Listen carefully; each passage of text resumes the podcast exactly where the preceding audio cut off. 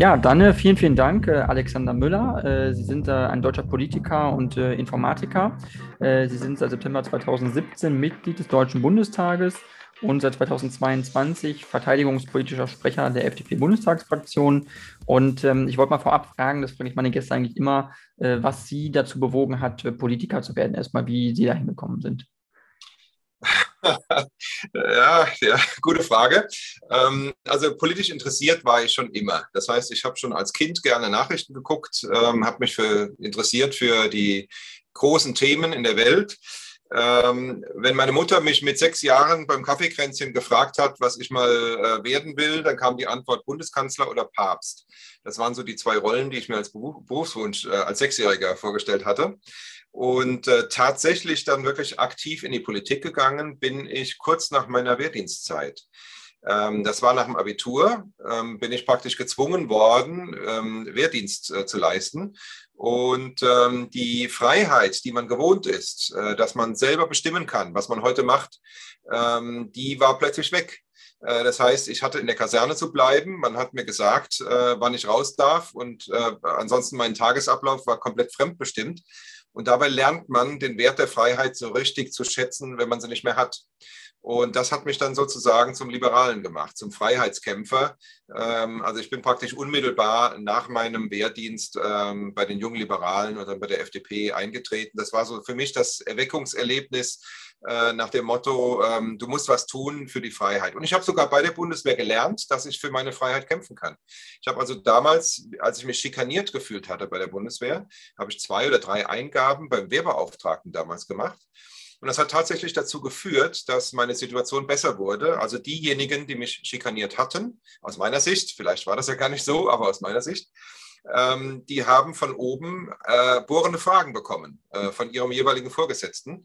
Und ähm, die waren offensichtlich so bohrend, dass sie das nicht wieder gewagt haben. Die wussten, äh, wenn man dem Müller blöd kommt, dann kommt er uns auch blöd.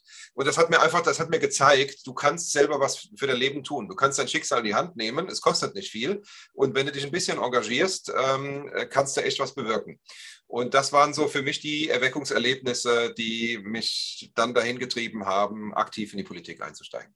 Okay, ähm, ganz spannend. Ähm, das heißt, ähm, hatten Sie den Eindruck, dass es damals in der Bundeswehr auch eine starke, äh, ja, vielleicht auch äh, verbale ähm, ja, äh, Ausreißer gibt, wo dann vielleicht Verhalten in der Truppe es vielleicht gibt, was man so als Außenstehender als total inakzeptabel äh, ansehen würde, aber was in der Bundeswehr normal gilt? Haben Sie den ja, Eindruck? Dass absolut, absolut. Äh, die Bundeswehr 2022 ist überhaupt nicht mehr vergleichbar mit der Bundeswehr damals in den 80er Jahren, in der ich gedient habe. Äh, heute ist es so, dass jeder Soldat auf dem Absatz kehrt machen kann und nach Hause gehen kann und, und hinschmeißen kann und sagen kann, ich bin weg, äh, das hier lasse ich mir nicht gefallen. Das ist heute so. Und deswegen ist der Umgangston heute viel, viel freundlicher.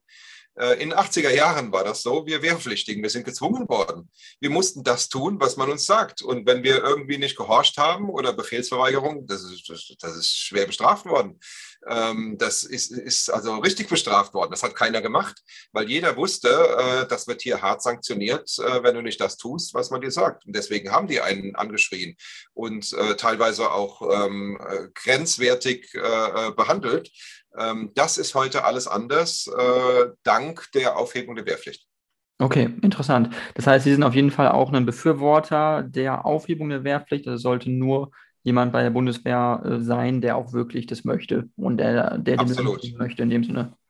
Da habe ich immer für gekämpft. Das war immer eins meiner großen Anliegen. Ich bin wirklich froh, dass wir heute keine Wehrpflicht mehr haben, beziehungsweise dass sie ausgesetzt ist, ähm, weil das einfach eine Frage, ein Freiheitsthema ist. Es ist am Ende ist es Zwangsarbeit, was man den Leuten abverlangt selbst wenn sie den Dienst an der Waffe verweigern und dann in einen Pflegeberuf äh, gehen äh, für eine Weile, äh, ist es immer Zwangsdienst und das finde ich nicht in Ordnung. Ähm, ich glaube, dass eine Bundeswehr ähm, viel fähiger und schlagkräftiger ist, die aus Menschen besteht, die von sich sagen, ich will den Beruf des Soldaten ausüben. Das ist mein Lebenswunsch, mein Traum, das ist mein Wunschberuf. Die gehen da viel motivierter dran, die kann man besser ausbilden, die gehen engagierter daran, äh, als jemanden, den ich dazu zwinge, der die ganze Zeit nur auf die Uhr guckt, wann er endlich Dienstschluss hat äh, und der in, im Kopf gar nicht dabei ist. Ähm, das ist, äh, fragwürdig, inwieweit solche Leute uns im Krieg wirklich ähm, dienlich wären, äh, unser Land zu beschützen und eine äh, ne, ne gute Armee, eine gute Truppe äh, auszumachen. Also da ist meine feste Überzeugung, dann lieber Menschen, äh, ja, die vom Herzen sagen, ich will das machen. Mhm. Okay, verstehe. Es ist ähm, sehr interessant, dass Sie das sagen, weil Sie sind ja verteidigungspolitischer Sprecher ähm, der FDP. Und äh, wie schätzen Sie das jetzt ein, weil Deutschland ja sich jetzt äh, geopolitisch in einer ganz neuen Lage befindet, einfach in Europa, dass es hier einfach ähm, jetzt mittlerweile Krieg mitten in Europa gibt, äh, den russischen Angriffskrieg auf die Ukraine, äh, Verteidigungsfähigkeit ja schon ein Thema ist, was einen jetzt auch als deutscher Verteidigungspolitiker beschäftigen muss, eigentlich im Ernstfall. Also sagen Sie auch, äh, die Bundeswehr, sollte jetzt Deutschland angegriffen werden, sollte nur auf ihre äh, Berufssoldaten zählen oder was wäre im Ernstfall trotzdem ihre äh, Diagnose, wenn jetzt, sage ich mal, ein russischer, ein russischer Angriff käme? Wäre es dann auch okay, dann trotzdem Leute einzuziehen? Ja, selbstverständlich. Das müssen wir auch machen. Also wenn Deutschland bedroht ist in seiner Existenz, dann müssen wir alles einziehen, was geht. Das ist aber dann eine andere Situation. Das ist dann keine Wehrpflicht, sondern es ist dann der Verteidigungsfall. Und dafür sieht unser Grundgesetz äh, vor, äh, dass wir dann alles mobilisieren, um unser Land zu verteidigen. Das ist auch in Ordnung. Ich bin selbst Reservist. Das heißt, ich stehe, bin dann der allererste, der dann in die Kaserne rein muss, um dann äh, Dienst zu leisten. Und das mache ich freiwillig. Ähm, aber selbstverständlich, wenn, äh, wenn jetzt irgendeine Bedrohung käme, ein Aggressor, der aus unserem Land ein anderes Land machen will, der die freiheitlich-demokratische äh, Grundordnung außer Kraft setzen will, der hier ähm, ein autoritäres, autokratisches Regime äh, äh, errichten will, dann sind wir alle aufgerufen, äh, unseren Anteil dazu zu tun, um uns zu verteidigen, um unser, die Art, wie wir leben, äh, zu verteidigen. Und deswegen, da stehe ich voll dahinter, dass im, im Verteidigungsfall äh, die, die Bundesregierung in der Lage sein muss, ähm, die, die Truppe zu erhöhen und Menschen zu rekrutieren. Das ist ganz normal, das muss auch so sein. Mhm. Okay, ähm, wie bewerten Sie jetzt äh, äh, die aktuelle Lage? Weil es ist ja äh, durchaus schwierig. Ähm, also ich fange mal einfach von vorne an und zwar mit, bei dem Krieg als solchen. Dass äh, ist der, der, Krieg nach wie vor im Osten läuft, der Ukraine, dass äh, die russischen Truppen nach wie vor aggressiv vorgehen und zum Ziel haben, mindestens den Osten der Ukraine, wenn nicht das ganze Land einzunehmen. Man sieht aber nur kleine Geländegewinne, äh, nichts Nennenswertes. Wie schätzen Sie das ein aktuell? Ist das ähm, reicht es auch, was wir jetzt machen? Äh, unterstützen wir die Ukraine genug? Und ist die Ukraine in der Lage, dieser Aggression dauerhaft standzuhalten? Ja, das ist eine schwierige Frage. Im, im Grunde haben wir gerade noch mal die Kurve gekriegt. Wir hatten am Anfang, die erste Phase des Krieges war ja, dass Russland auf Kiew vorgegangen ist und dort grandios gescheitert ist. Ähm, das war einfach, dass Putin sich verkalkuliert hat oder seine Generalität, wer auch immer, äh, ganz falsch angefangen hat. Und das hat ihn erstmal einen Monat gekostet und viele Verluste, um sich zu reorganisieren und um sich neu aufzustellen. Danach hat er aber sehr viel richtig gemacht. Da, ähm, da hat er sich im Osten der Ukraine vor allen Dingen aufgestellt und hat dort auch militärische Erfolge gehabt. Also ich würde das gar nicht als minimal sehen, sondern Russland hat durchaus in diesem Jahr viele Geländegewinne gemacht im Osten der Ukraine. Ähm, das lag aber auch daran, dass die Ukraine äh, sehr schlecht verteidigungsfähig war und in der Tat zu wenige Waffen hatte gegen die extreme Übermacht ähm, äh, der Russen. Das haben wir aber jetzt in den letzten Wochen ein bisschen verändern können, indem wir als Westen der Ukraine auch wichtige Systeme zur Verfügung gestellt haben. Also Raketenwerfer, ähm, schwere Artillerie ähm, und, und, und Munition entsprechende ähm, und vor allen Dingen unsere Aufklärungsmöglichkeiten. Also das ist ein, ein ganz großer Vorteil der ukrainischen Armee, dass die Aufklärung extrem gut funktioniert. Und das versetzt jetzt die Ukraine in die Lage, das hören wir jetzt in den letzten Tagen, äh, dass sie mithilfe der neuen Möglichkeiten, die sie jetzt von uns bekommen haben, also Raketenwerfer und Artillerie, äh, tatsächlich die Munitionsdepots der Russen zu zerstören und damit den russischen Vormarsch äh, effektiv aufgehalten haben. Das heißt, im Moment kommen die Russen jetzt wieder fast gar nicht mehr vorwärts, weil äh, sie jetzt wieder logistische Schwierigkeiten haben. Äh, da ist jetzt wieder ein Gleichstand äh, äh sozusagen auf dem Schlachtfeld äh, dargestellt. Jetzt muss man schauen, wie die Russen darauf reagieren, ob die Russen jetzt auch wieder irgendwas Neues ähm, heranfahren können.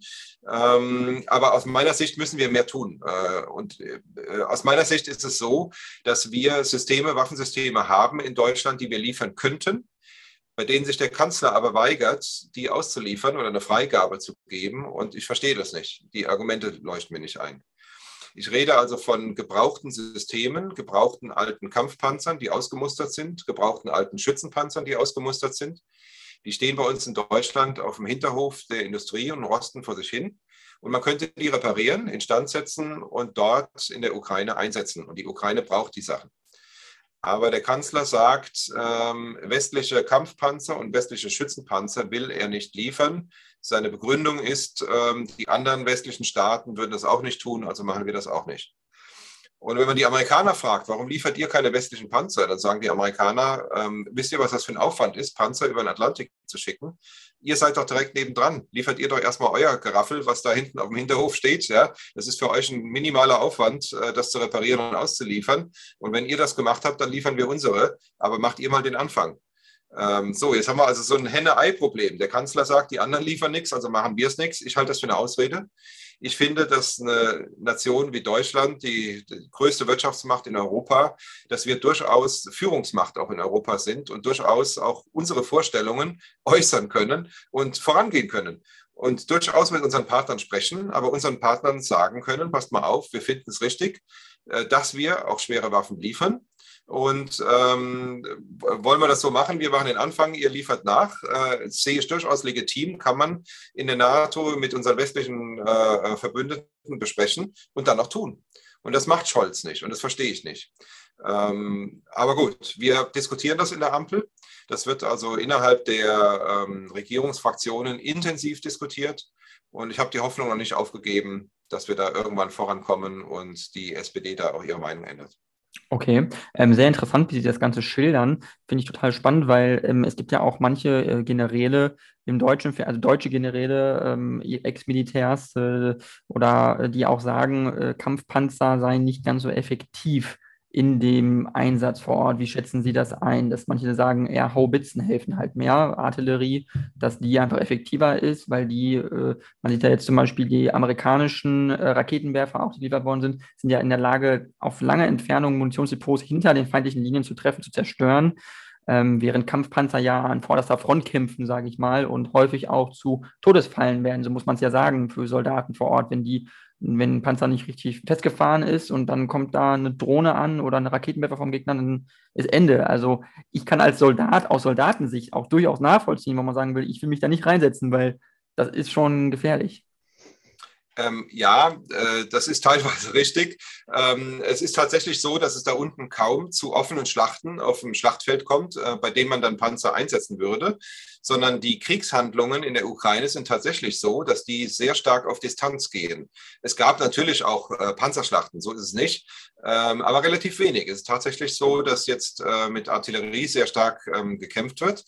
Ähm, das war ja der große Vorteil der Russen in den letzten Wochen, dass sie ähm, hingegangen sind, erstmal mit, mit der Artillerie verbrannte Erde geschaffen haben. Das heißt, die, die Verteidigungsstellungen der ukrainischen Armee massiv mit Artillerie bombardiert haben, um dann eben halt mit ihren Kampfpanzern übers Feld zu fahren, das dann aber nur noch aus verbrannter Erde äh, bestand. Das war die, das Vorgehen ähm, der Russen gewesen. Also die klassische Panzerschlacht gibt es da tatsächlich nicht. Aber die Ukrainer sagen, sie brauchen das. Und wenn es nur ist, um Soldaten sicher zu bewegen, weil man halt vor Beschuss äh, sicher ist in, in so einem Panzer, zum Beispiel die Schützenpanzer würden sie gerne von uns haben, ich finde, das muss man der Ukraine überlassen. Wenn die Ukraine sagt, und das machen die ja, sie würden diese Marder, mal als Beispiel, das sind Schützenpanzer, ausgemusterte, sie würden die gerne reparieren lassen, sie bezahlen das auch, sie würden die gerne abholen, sie brauchen nur die Exportgenehmigung. Ähm, und die Bundesregierung sagt, nein, die kriegt ihr nicht. Das, das finde ich halt ein Fehler. Wenn die Ukraine sagt, wir brauchen die, ähm, sollte man äh, die denen geben. Ja, die, ähm, die, die, die führen gerade den Kampf für uns. Die verteidigen die westlichen Werte, die verteidigen die Demokratie, die Freiheit äh, für uns. Und wenn die Ukraine untergeht und Russland die Ukraine erobert, wird Russland weitermachen. Dann ist Moldawien das nächste Land und dann wird Russland weiter Richtung Westen vorrücken.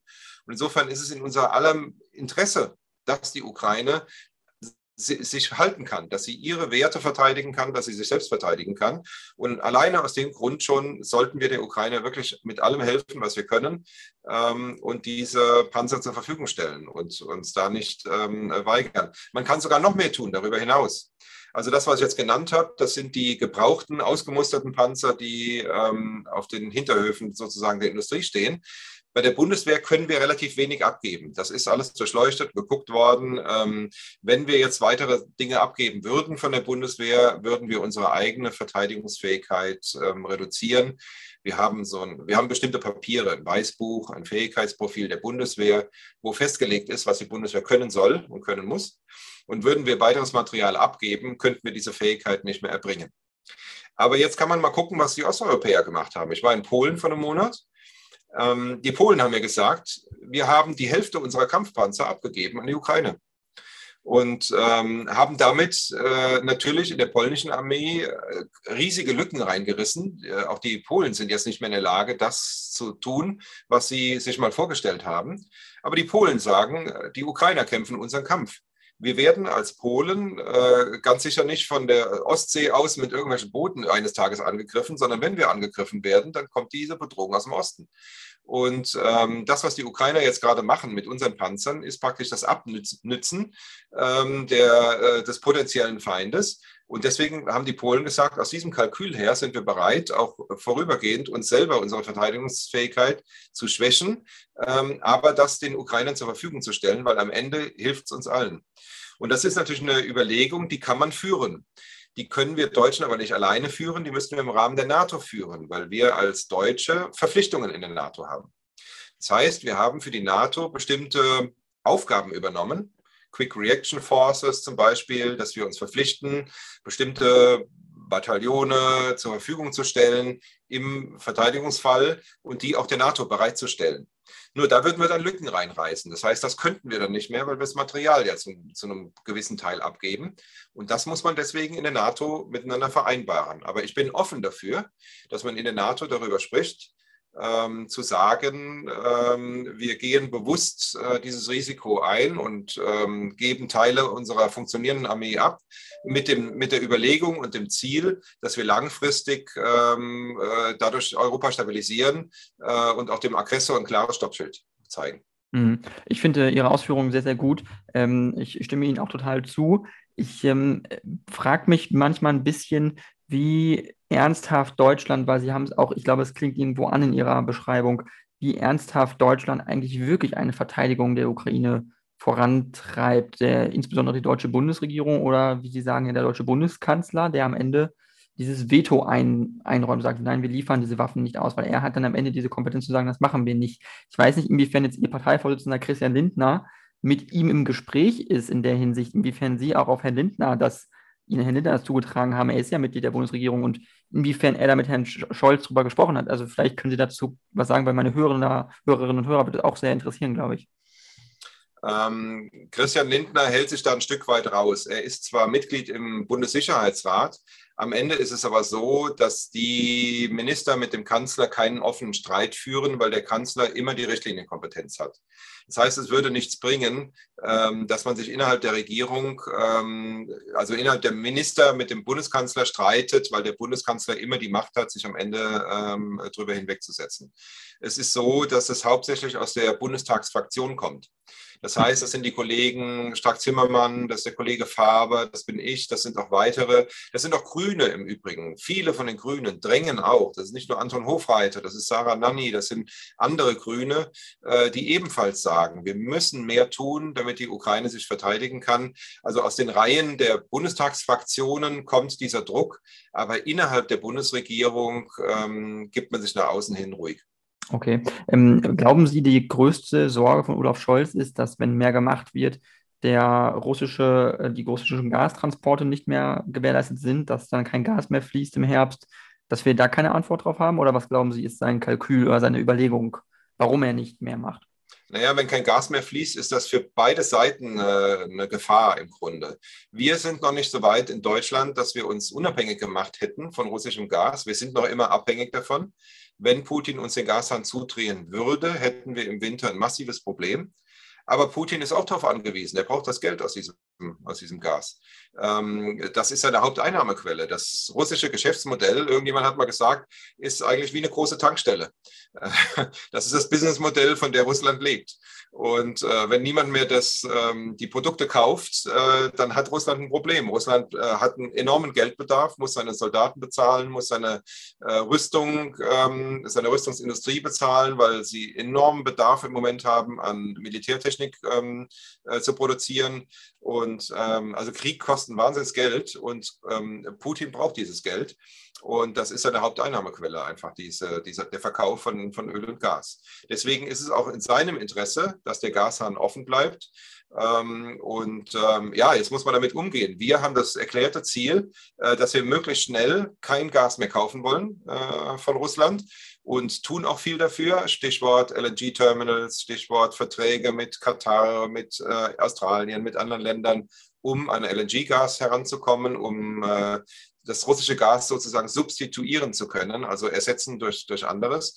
Ähm, das ist allerdings alles in Arbeit. Das geht so schnell nicht. Und deswegen wird das ein paar Monate brauchen. Ähm, aber das ist unser Ziel und es wird der Tag kommen, äh, da werden wir uns unabhängig machen und da werden wir von unserer Seite aus den Gashahn zudrehen und sagen, jetzt nehmen wir nichts mehr. Hm, okay, das heißt, wir werden das auf jeden Fall vorantreiben. Wir möchten kein russisches Gas mehr kaufen, das war soweit klar. Ähm, was ich mich manchmal frage, ist, die Amerikaner liefern ja ganz viel Flüssiggas auch in die Welt hinaus und die verkaufen das ja auch.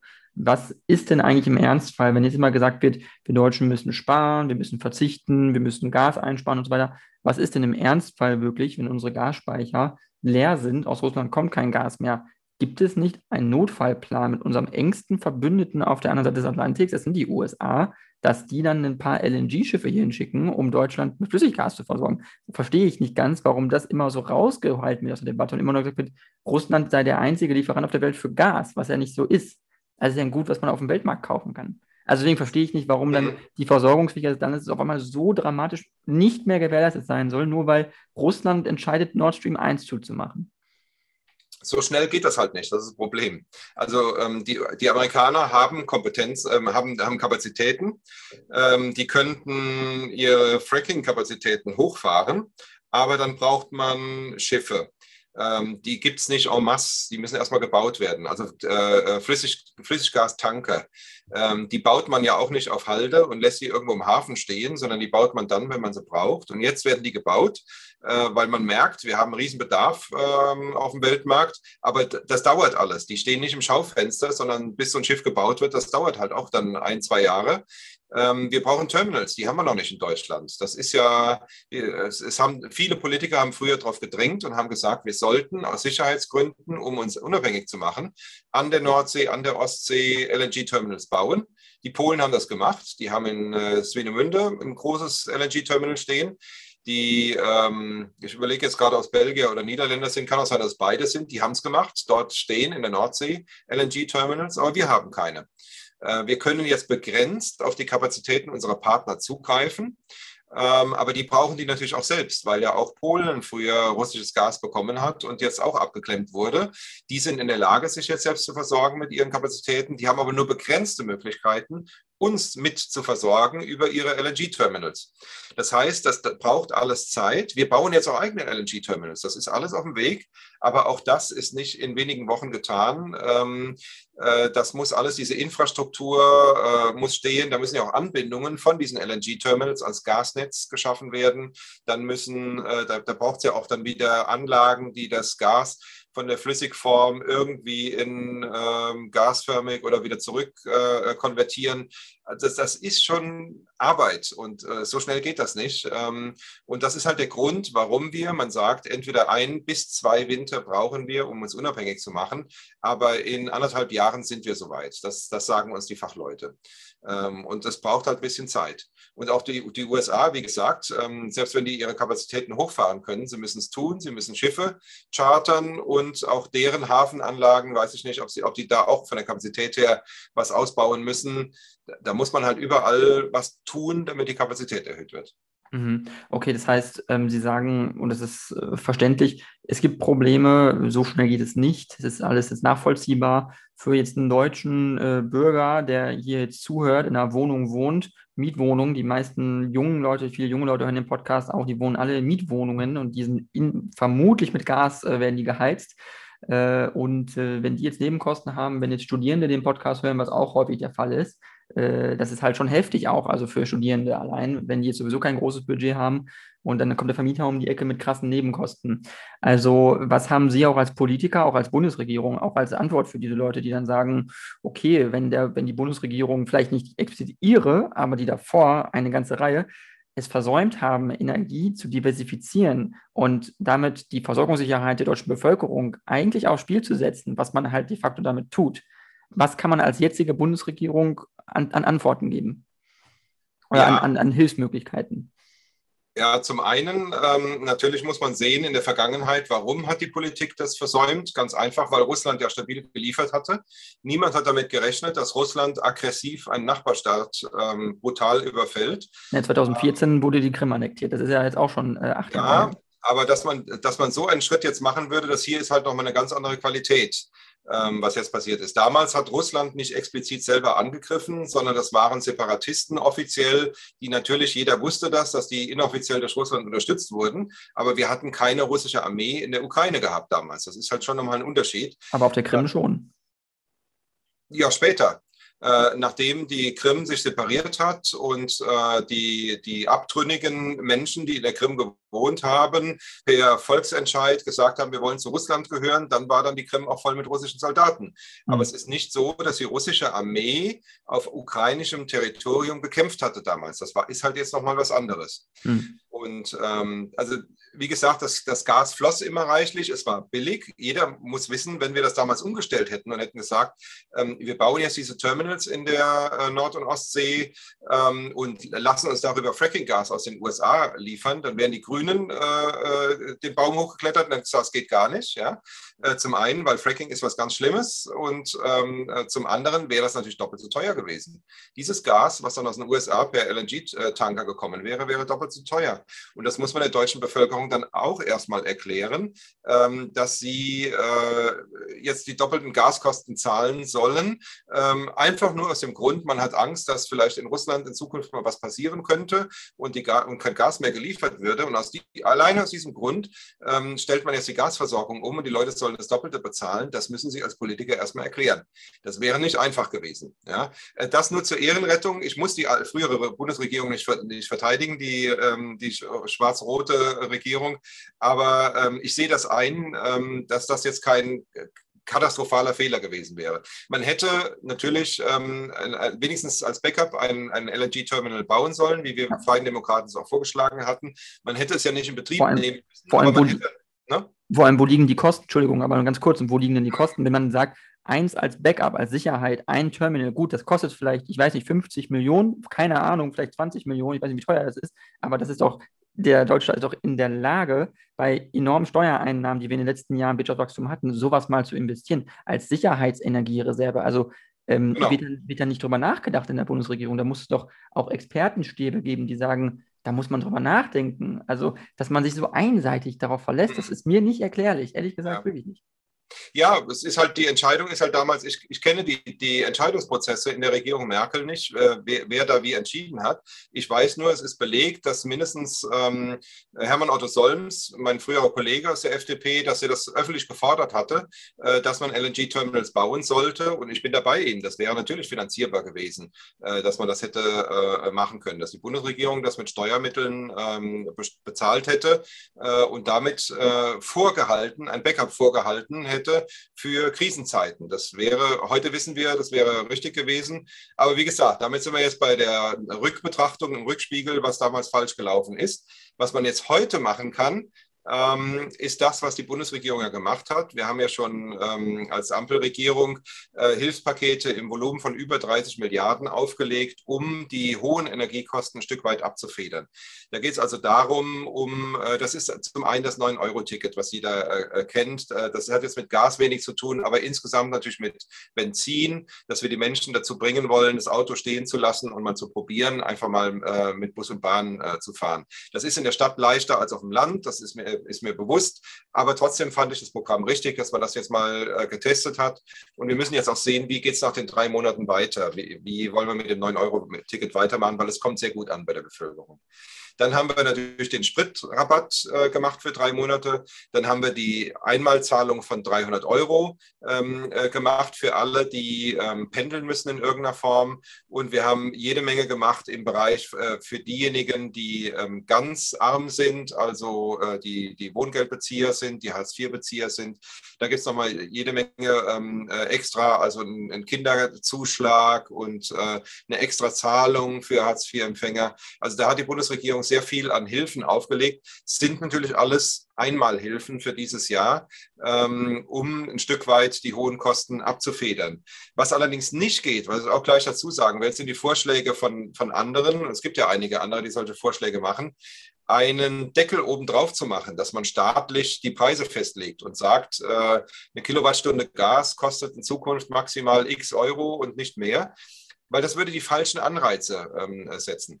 Die Menschen müssen spüren, dass Gas ein teures, ein knappes Gut ist ähm, und müssen einen Anreiz haben, wirklich an allen Stellen, wo es irgendwie geht, Gas zu sparen. Dieser Anreiz muss da sein und der ist dann da, wenn das Gas teuer ist. Deswegen versucht die Bundesregierung es zu kompensieren, indem sie extra Hilfen auszahlt aber den Gaspreis jetzt nicht künstlich deckelt, äh, damit die Preisfunktion, die ganz wichtig ist äh, äh, im Markt, um den Sparanreiz zu setzen, damit das nicht verloren geht und die Leute nicht glauben, ach, es bleibt ja, bleibt ja immer so billig, oder da kann ich auch Gas verschwenden. Ne? Das, ist, das ist wichtig als Signal, uns das zu setzen. Hm, hm. Okay, also wirklich äh, auch hm, in der Bevölkerung Bereitschaft äh, zu erzeugen, zumindest so zu handeln, dass man es irgendwo einsparsamer vorgeht.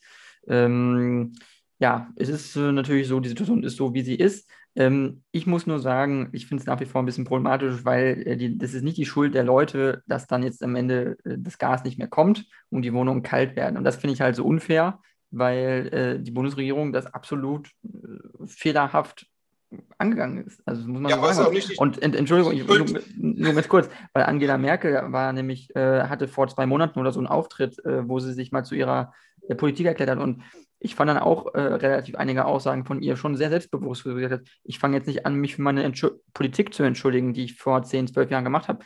Ja, Entschuldigung, aber bei, bei diesen Konsequenzen, die wir jetzt sehen, also jetzt ist es der Bereich Energiepolitik, ich will jetzt nicht sagen, sie hätte diplomatisch gar nichts versucht mit Russland, aber man sieht ja diplomatisch in diesem Land erstmal nicht zurande zu kommen. Diplomatisch hilft nichts. Und sich dann energiepolitisch dennoch so abhängig zu machen, wo das ganze Ausland eigentlich immer gesagt hat, Deutschland macht das nicht es ist gefährlich und es ist nicht gut. Und jetzt kriegt Deutschland auch ein bisschen die Quittung dafür und wird international, ich will es nicht sagen, aber unsere europäischen Partner finden das bestimmt auch ganz witzig, also irgendwo, dass wir uns jetzt in so einer exponierten, ja, misslichen Lage befinden. Ja, aber wenn Sie jetzt sagen, das ganze Ausland hat gesagt, Deutschland macht das nicht, dann will ich auch mal auf die Motivation zurückkommen. Das war natürlich Donald Trump in, in erster Linie, der das gesagt hat. Äh, ihr Deutschen, ihr solltet keinen Nord Stream-Röhren äh, bauen, ihr solltet lieber unser Fracking-Gas nehmen. Da ähm, habe ich nämlich mehr dafür, äh, davon, America First. Ja, natürlich will Donald Trump Geld verdienen äh, und das Gas hätte uns das Doppelte gekostet. Äh, das hat man sich natürlich in Deutschland angehört, aber hat sich schon seine Gedanken darüber gemacht und musste dann halt überlegen, auf der einen Seite, ja, wir sind abhängig von, von Russland, aber es ist wirklich billiges Gas und man hat die Gefahr unterschätzt, zugegeben, ja. Ähm, aber auf der anderen Seite ähm, äh, dann Donald Trump nachzugeben und zu sagen, okay, wir kaufen dein doppelt so teures Fracking-Gas, äh, du machst die Umwelt in den USA kaputt, äh, bei uns müssen die Bürger dann tiefer in die Tasche greifen und äh, weil dein Gas doppelt so teuer ist. Ähm, das ist halt ähm, so einfach, schwarz und weiß war das nicht äh, damals. Will ich, will ich einfach nur noch was sagen. Aber in der Tat, äh, äh, Angela Merkels Reaktion habe ich auch nicht verstanden. Also sie dürfte da durchaus ein bisschen mehr Selbstkritik ähm, haben, zumal ja bekannt ist, dass sie Nord Stream 2 immer extrem gepusht hat. Ja, viele haben gewarnt und haben gesagt, äh, Nord Stream 2 ist ein politisches Instrument. Äh, das dient nicht nur der Gasversorgung, sondern damit versucht Putin natürlich Politik zu machen. Das hat sie immer auf Seite gewischt. Und wie einige, es gab ja einige äh, ähm, exponierte äh, äh, Mitglieder der SPD, die sich auch sehr, sehr stark für Nord Stream 2 stark gemacht haben. Ähm, aber da gab es tatsächlich einige, die ein bisschen merkwürdig gehandelt haben in der Vergangenheit und die heute sich natürlich dafür rechtfertigen sollten. Ähm, Angela Merkel macht es nicht. Ähm, ja, äh, ist ihr Ding. Ähm, aber das ist richtig, das muss äh, in der Tat aufgearbeitet werden. Ähm, ähm, und ich fand das nicht in Ordnung, was sie, was sie gesagt hat. Das stimmt. Mhm, mhm. Ja, ähm, wie gesagt, es ist äh, natürlich nicht so einfach und ich will auch nicht äh, jetzt alles äh, schlecht reden oder so. Ne? Ähm, es ist nur eine problematische Situation, vor der wir einfach stehen, glaube ich. Ähm, ich wollte jetzt noch kurz, äh, bevor wir jetzt nur über ganz schlimme Themen äh, reden, noch ein bisschen darauf zu sprechen kommen, äh, was jetzt natürlich auch noch ansteht. also im Bundestag ist ja jetzt Sommerpause ähm, oder kommt jetzt, glaube ich, demnächst. Ähm, wie ist das jetzt für Sie als Parlamentarier? Ähm, das ist vielleicht auch mal interessant zu wissen, für Leute, die jetzt äh, zuhören. Ähm, ist man dann auch viel unterwegs? Macht man eigentlich Urlaub auch als Politiker? Äh, macht man dann vier Wochen Urlaub, zwei Wochen Urlaub äh, oder in solchen Krisensituationen gar nicht? Äh, wie handhaben Sie das so? auch Politiker sind Menschen und äh, die machen auch Urlaub im Sommer. Das ist tatsächlich so.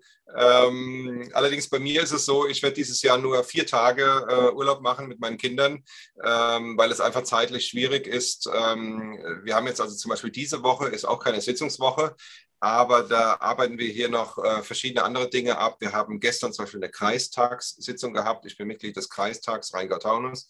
Heute Abend haben wir tatsächlich Gemeindevertretung Niedernhausen, unser kommunales Parlament hier im Ort. Ähm, da ähm, äh, mache ich mit. Äh, und so, so gibt es jede Menge Gremiensitzungen. Also wir treffen uns jetzt mit, mit der IHK, habe ich am Freitag einen Termin in Wiesbaden. Da geht es um Arbeitsmarktpolitik ähm, und da tauscht man sich aus über die Wirkungen unserer Entlastungspakete oder überhaupt die Schwierigkeiten auf dem Arbeitsmarkt jetzt, dass die Wirte keine, kein Personal mehr haben und keins finden und all diese Dinge, wo die Politik äh, was tun muss. Ähm, also das, das bestimmt jetzt im Moment unseren Alltag in, äh, in der sitzungsfreien Zeit, äh, weil wir uns ja doch sehr stark hier im Wahlkreis entsprechend ähm, äh, engagieren. Ähm, andere äh, Kolleginnen und Kollegen machen auch länger Urlaub. Das ist auch deren gutes Recht. Das ist ja auch ganz normal, dass man auch mal zwei oder drei Wochen im Sommer dann auch mal äh, irgendwo hinfliegt. Ähm, ja, handhabt jeder, wie er, wie er will, aber in der Tat ist es so, äh, dass das jetzt eine Mischung ist ähm, aus Wahlkreisterminen und Urlaub, den wir jetzt verbringen. Okay, ähm, weil ich, ich spreche das Thema Urlaub so ein bisschen an, weil ähm, Politiker aus NRW und Rheinland-Pfalz stark kritisiert worden sind im letzten Jahr äh, bei der Flut im, im, in NRW und in Rheinland-Pfalz. Teilweise waren Politiker im Urlaub, sind irgendwie nicht sofort zurückgekommen, als die Flut da war. Ähm, die äh, ehemalige ähm, Bundesministerin, ähm, jetzt ist mir der Name wieder einfallen, leider. Anne Spiegel. Anne Spiegel, genau, die ist auch darüber äh, deswegen jetzt äh, gefallen, sage ich mal, als Ministerin, weil sie auch im Urlaub war zu der Zeit. Ähm, aber wie sehen Sie das Thema? Weil muss man als Politiker ständig immer verfügbar sein, wenn man jetzt einen Urlaub macht?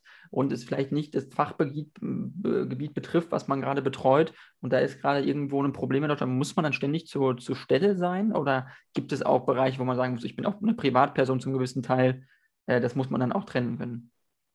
Ähm, wenn man zuständige Ministerin ist und äh, Anne Spiegel war damals die dafür zuständige Ministerin, ähm, dann sehe ich das schon so, das ist ihr Job äh, und dafür bekommt sie ja auch ein sehr, sehr hohes Gehalt ähm, für diesen Job. Ähm, dann finde ich es äh, selbstverständlich, dass man dann seinen Urlaub abbricht äh, und ein andermal Urlaub macht. Äh, wenn so eine, so eine extreme Katastrophe im eigenen Land passiert, dann muss man sich kümmern. Das ist doch völlig normal. Ähm, dafür ähm, hat man in, in so einer Regierungsrolle, wenn man also entweder Ministerpräsident oder zuständiger Minister ist, äh, dann hat das immer Vorrang. Und wie gesagt, dafür verdient man ja auch ordentlich äh, Geld. Ähm, dann muss man zurückkommen. Aber ich sage mal, ähm, das betrifft natürlich nicht jeden äh, Politiker in irgendeiner Form. Das betrifft äh, den Ministerpräsidenten, die Ministerpräsidentin. Das betrifft Fachminister, die zuständig sind, also die für Katastrophenhilfe ähm, zuständig sind, für Koordinierung äh, von der Katastrophenhilfe, für, für Dinge, die man vor Ort leisten kann. Äh, wenn man was tun kann, ähm, äh, dann sollte man auf jeden Fall ähm, äh, zurückkommen. Ähm, aber ich sage mal, für ein normales Mitglied des Kulturausschusses, der im, im äh, Mainzer Landtag sitzt, äh, um mal irgendein Beispiel ähm, zu nennen, der muss natürlich deswegen nicht aus dem Urlaub kommen, weil ob der jetzt im Urlaub ist oder in Mainz ist, äh, der kann da jetzt auch nicht viel ähm, äh, helfen, äh, um die Situation äh, zu bewältigen. Ne? Also man muss dann sehr genau schauen, was die Aufgabe. Äh, auch das Amt des Politikers hat ein Ministeramt, für das er ganz besonders bezahlt wird äh, oder nicht, äh, davon äh, muss man es dann abhängig machen. Die Gefahr ist natürlich auch, man muss dann sehr vorsichtig sein, ähm, wenn man dann als ähm, vielleicht Politiker der zweiten oder der dritten Reihe im Urlaub ist, äh, und es entstehen dann irgendwelche Fotos, das kann man ja auch nie ganz vermeiden, dass man mit Freundinnen beim Sangria an der Bar sitzt und äh, lachend ein Foto entsteht. Äh, das kann natürlich äußerst böses Blut äh, äh, geben, wenn sowas dann in die Öffentlichkeit kommt, nach dem Motto, ähm, äh, zu Hause ähm, ist Flutkatastrophe und der macht sich hier einen schönen Lenz an, an der Bar. Ähm, da muss man dann halt sehr, sehr sensibel sein. Ähm, aber gut, das, das gehört dann halt mit dazu. Mhm, auf jeden Fall, definitiv. Ähm, äh, das heißt, Sie, äh, nur konkret nochmal zu Ihnen, weil Sie als verteidigungspolitischer Sprecher der FDP, äh, würden Sie in solchen Fällen sagen, ja, äh, jetzt im Bezug auf die Ukraine, auf den Krieg, würden Sie da bleiben im Land? Würden Sie jetzt zum jetzigen Zeitpunkt einfach sagen, oh gut, ich kann jetzt, wenn wir jetzt wirklich einen ausgefallenen Urlaub irgendwo in der Karibik planen oder so, das kann ich jetzt nicht machen, weil man nicht weiß, wie sich diese Krise weiterentwickeln wird? Also zum einen ist es so, wir haben tatsächlich eine, zum Beispiel eine Sondersitzung des Verteidigungsausschusses. Am 3. August werden wir uns wieder treffen. Äh, also schon das unterbricht äh, jeden längeren Urlaub, jeder, der irgendwie länger äh, weg will. Also wir haben da tatsächlich auch noch Aufgaben hier im Zusammenhang mit dem Ukraine-Krieg. Aber jetzt zu sagen, nur weil in der Ukraine Krieg ist, ähm, machen jetzt Politiker keinen Urlaub mehr. Ähm, also ich kann es aus meiner Situation sagen. Ich war im Sommer 2019 das letzte Mal am Meer. Ähm, seither habe ich keinen Urlaub mehr gemacht wegen Corona. So, und wenn jetzt jedes Jahr irgendwas ist, ähm, das geht halt auch nicht als Mensch, dass man dann äh, die ganze Zeit im Hamsterrad dreht und überhaupt keinen Urlaub mehr macht. Irgendwann muss man auch mal das Handy äh, mal einen Tag ausschalten und mal die Füße hochlegen. Ähm, das, das geht gar nicht anders. Und äh, äh ja, der, der Krieg in Europa ist schlimm, aber ob ich jetzt ähm, äh, hier am Schreibtisch bin oder ähm, keine Ahnung, äh, äh, am Strand bin, äh, da, äh, da, da, ändert sich am Krieg in der Ukraine dadurch ähm, tatsächlich nichts. Das ist halt einfach der Punkt, den man dabei ähm, berücksichtigen muss. Es wäre jetzt was anderes, wenn wir akut ähm, über eine konkrete Waffenlieferung gerade verhandeln würden. Ja, also dass, dass wir ähm, als Deutsche irgendwas gerade bewegen könnten, um in dem Krieg was ähm, etwas zum Besseren hin, hinzuwenden. Ja, das wäre was anderes, aber das ist ja nicht so äh, im Moment. Also das heißt, ob ich jetzt hier am Schreibtisch sitze oder nicht, macht für den Ukraine-Krieg im Moment keinen Unterschied. Okay, ähm, dann nur noch eine, eine, abschließende Frage. War jetzt auch ein Thema in der Presse, ist zwar eigentlich eher was für die Yellow Press, aber es ist auch in normalen Zeitungen übergestoppt. Und zwar hat äh, Ihr Parteivorsitzender Christian Lindner äh, geheiratet auf Sylt. Will ich ihm auch alles gönnen. Hochzeiten sind auch eine schöne Sache, aber es war eine extrem äh, exponierte Sache irgendwo. Waren wohl auch viele Gäste eingeladen in einem extrem teuren Hotel. Ähm, äh, Friedrich Merz ist mit dem Flugzeug angekommen. Ähm, das sind alles Dinge, meiner Meinung nach, die erzeugen Bilder äh, in Zeiten von einer äh, Klimakrise, wo dann der CDU-Parteivorsitzende mit einem Privatflugzeug angeflogen kommt und ähm, er ist kein, hat kein Ministeramt, kein Regierungsamt und sonst nichts. Er kann auch mit dem Auto meiner Meinung nach dahin fahren.